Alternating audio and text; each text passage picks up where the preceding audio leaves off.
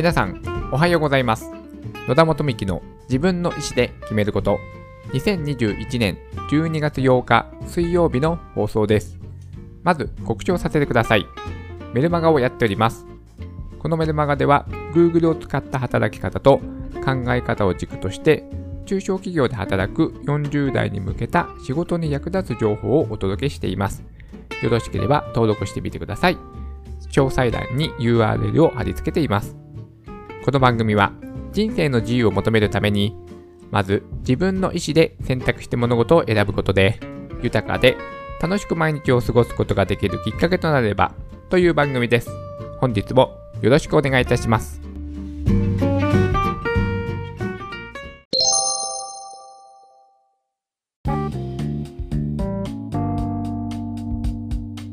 今日は細部まで考えを巡らせるについてお話をしたいと思います。皆さん、あの、クラフトコーラ飲んだことありますでしょうか？いきなりね、冒頭でなぜコーラの話をしてるんだと思うね、方もいらっしゃるかもしれませんが、最近ですね、クラフトビールっていうのは結構ですね、えっ、と、コンビニエンスストアとかスーパーとかで見かけるようになって、だんだんとね、クラフトビールっていうものが日本国内でも浸透し始めていると思うのですが、あの、コーラなんですよ。クラフトコーラというものがありまして、私それをですね、とあるラジオ番組を聞いていて知ってですね、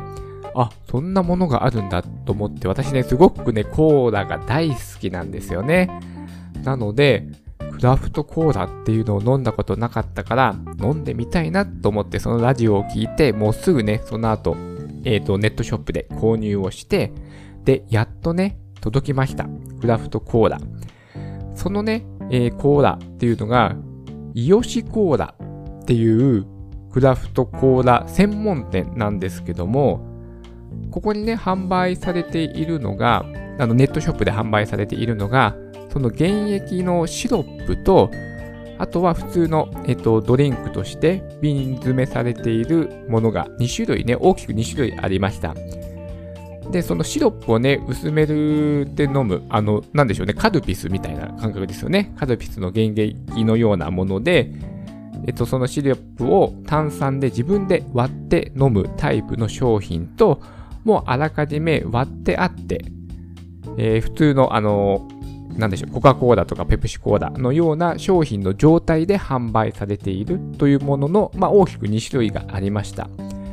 で、それで私は初めて買うので、じゃあそのね、その作り手さんの方であらかじめ、まあ、ドリンクとして仕上げてもらっていたものの方が、まあそのなんか割合とか炭酸の強さとか、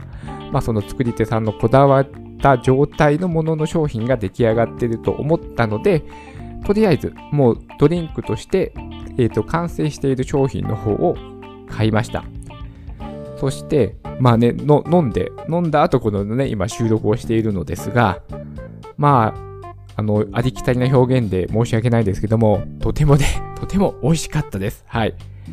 そのね、スパイスの香りがね、すごく鼻から抜ける感じの爽やかさと、スパイスとあと柑橘系のものも入ってているようで、いろいろと調合されて、そのコーラというものがね、クラフトコーラというものが出来上がってました。その、なんでしょうね。えっ、と、まあ、私、我々がね、普段飲んでる、やっぱコーラといえばコカ・コーラだと思うんですけども、やっぱね、どうしてもね、私ぐらいの年代になってくるとですね、やっぱりちょっと甘ったるいなといったものもね、感じるような年齢になってきまして、えー私コーラ飲むときは今まであのゼロコーラをね、あの好んで飲んでいるのですが、このクラフトコーラのね、味わいがやっぱりちょっと全然違うものだったので、これはね、すごく美味しいし、まあそういった、なんでしょうね、大量生産されている商品に比べたらね、全然おそらくね、その、なんだろう、体にいい健康志向よりなのかなというふうなことも思いました。で、それでそのね、えっ、と、なんだろう、今日コーラの話で結構長くな、冒頭長くなってますけども、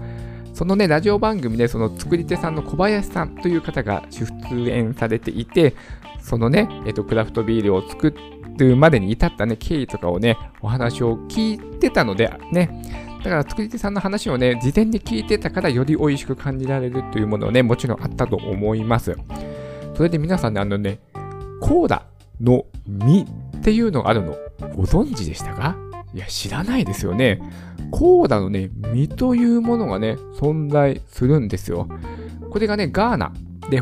ガーナ産のコーダの実というものがありまして、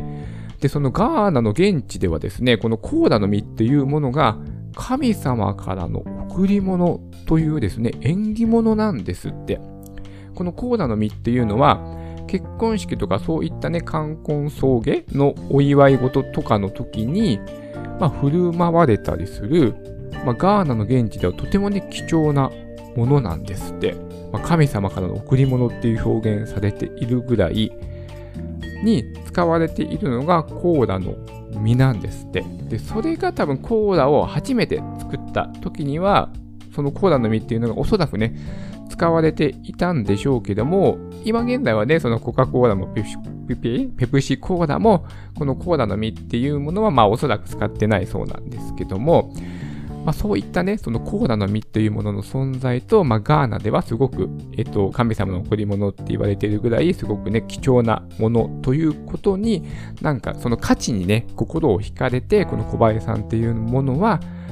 そのなんか厳密的には、そのコーラの味の決め手にはならないものだそうです。はい。なんだけども、そういったね、まあ、神秘的な、えー、ものなので、じゃあ自分のクラフトコーラを作るときには、このコーラの実、現地のね、ちゃんとしたコーラの実を輸入して、自分のコーラに使おうっていう思いが、そういったね、話されていて、ね、た、たかがコーラといえどもですね、まあその作り手さんによって、すごく思いが込められているというのが、まあクラフトコーラというものの、まあ一つであります。イオシコーラというものを飲んですごくね、まあ美味しかったので、なかなかね、知らないですよね。クラフトコーラって。うん。っていうものを、まあ、知ってもらいたいなと思って、まあ、冒頭にね、こんなお話をね、させていただきました。はい。で、本題に入るわけですが、はい。えー、まあね、コーラの話でもね、今日のフジロク1本言ってもいいかなと思うんですけども、でもね、今日はね、ちょっと他のお話をね、したかったので、違うお話が本題となります。それはですね、あの、先日、庵野えー、秀明さんの、えー、展覧会に行ってきました。庵野監督、皆さんね、庵野監督といえばもうエヴァンゲリオンだと思います。私もエヴァンゲリオンを初めて見たのは、えー、高校生だったかなというね、記憶があります。その当時ね、子供の時エヴァンゲリオン見ても、まあ、あんまりなんか、ちょっとピンとこなかったった感じだったと思います。そんなにね、子供の時好きだったっていう記憶はなかったんですけども、やっぱ難しかったんでしょうね、世界設定がね。で、ちょっと、なんでしょうね。なんでしょう、ちょっと目を目を背けてしまうような、ちょっと残酷なシーンっていうのもね、あったりとかして、なかなかそんなにハマったっていう記憶はないんですよ。やっぱり私がね、学生の時流行ったのはね、やっぱドラゴンボールとか、えー、スラムダンクとか、そういったね、世代の人間なので、なかなかね、その当時はね、え、ー、と、思い出がなかったんですけども、やっぱ大人になってですね、エヴァンゲリオンもやっぱその社会現象になったりとか、まあその後もね、まだ続編、続編っていうかリニューアル版ですか？新劇場版としてですね、新しく、えー、ちょっとね、えー、なんでしょう、内容がちょっと変わったり、ね、新しいキャラクターも出てきたりとかして、すごくね、多くの人にまた見られるようになったりとかして、で、私も見返してみて、うーん、なんかね、分かってきたというか、その面白さにね、分かってきたりとかして、やっぱりね、エヴァンゲリオンっていうのは、もうね、すごく社会現象を起こした、まあ、代表作のね、庵野監督の一つでもありますけども、その庵野監督が、まあ、その子供の時、えー、にどんなアニメを見て影響されてきたのかとか、まあ、そのアニメーターとしたり、まあ、監督になったりとかして、まあ、何を作ってきたのか、そしてこれから何を作っていくのかという、まあ、大きくね、3部作になっている、えー、展覧会でした。この展覧会がですね、国立新美術館で今ね、まさに開催中でございます。はい。えーと、これな、なんで知ったんだっけな？SNS かなんかで知ったんですかね？まあ知って、わ、ちょっとね、なんか本当最近ですね、本当リアルなイベントにね、飢えているので、なんか毎週のようにね、どこかに出かけているのですが、あ、ここでもね、ちょっと足を運んで行ってみようと思って行ってきました。で、それでね、やっぱりね、いろいろ、こう、インスピレーションをね、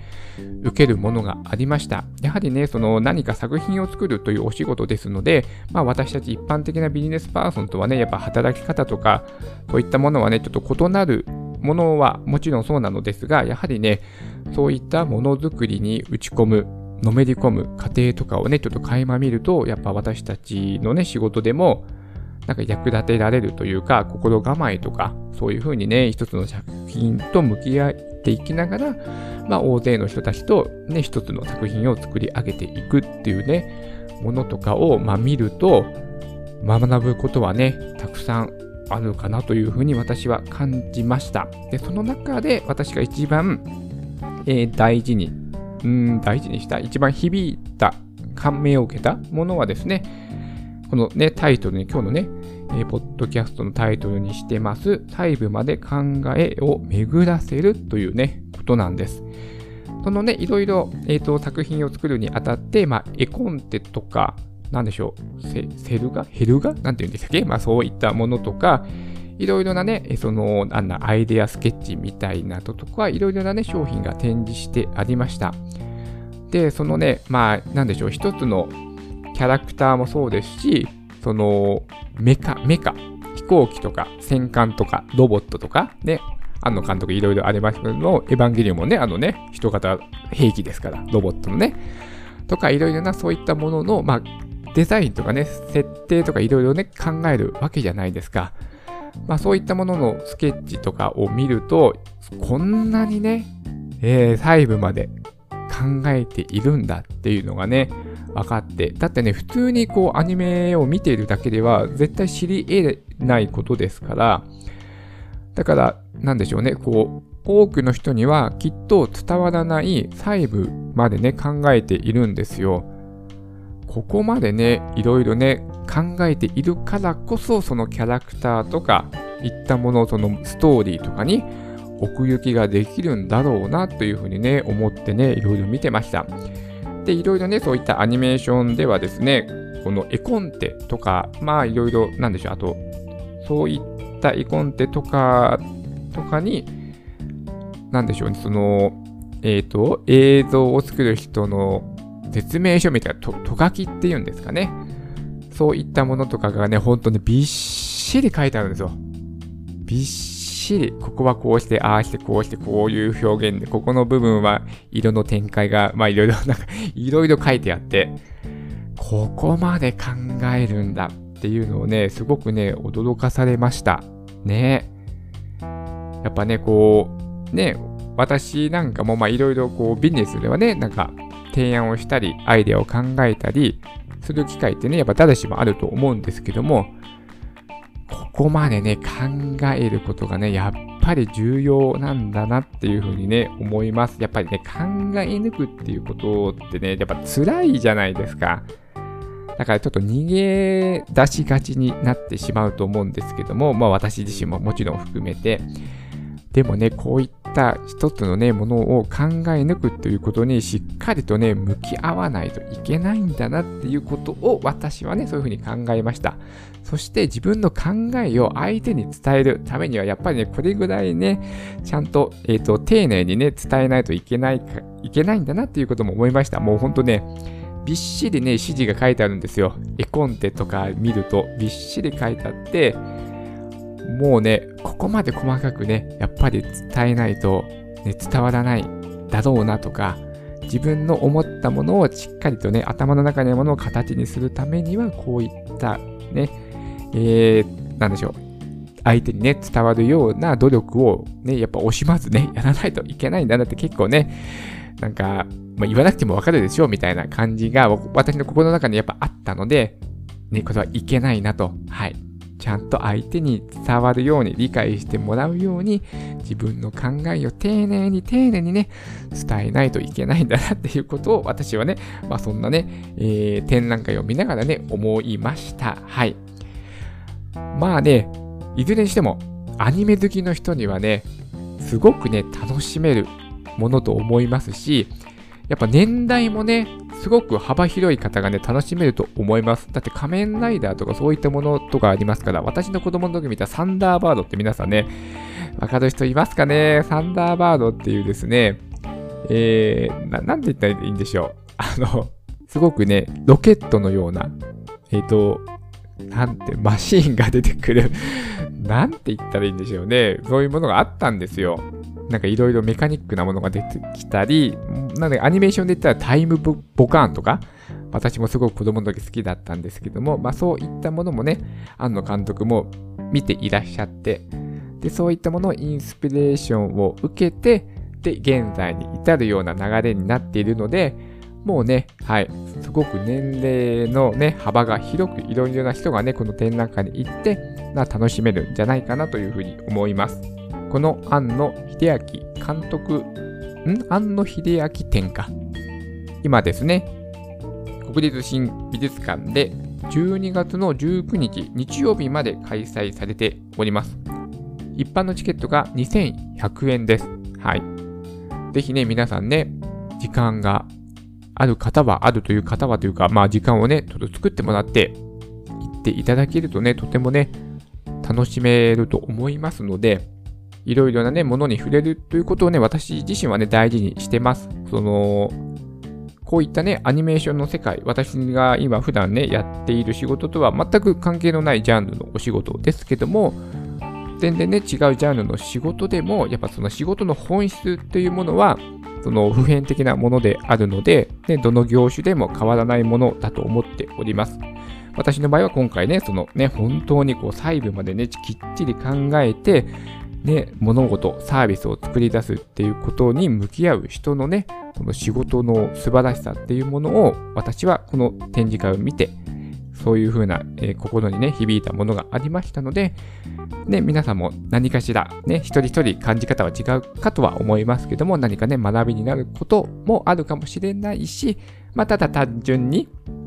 まあ、アニメーション、日本のアニメーション、ね、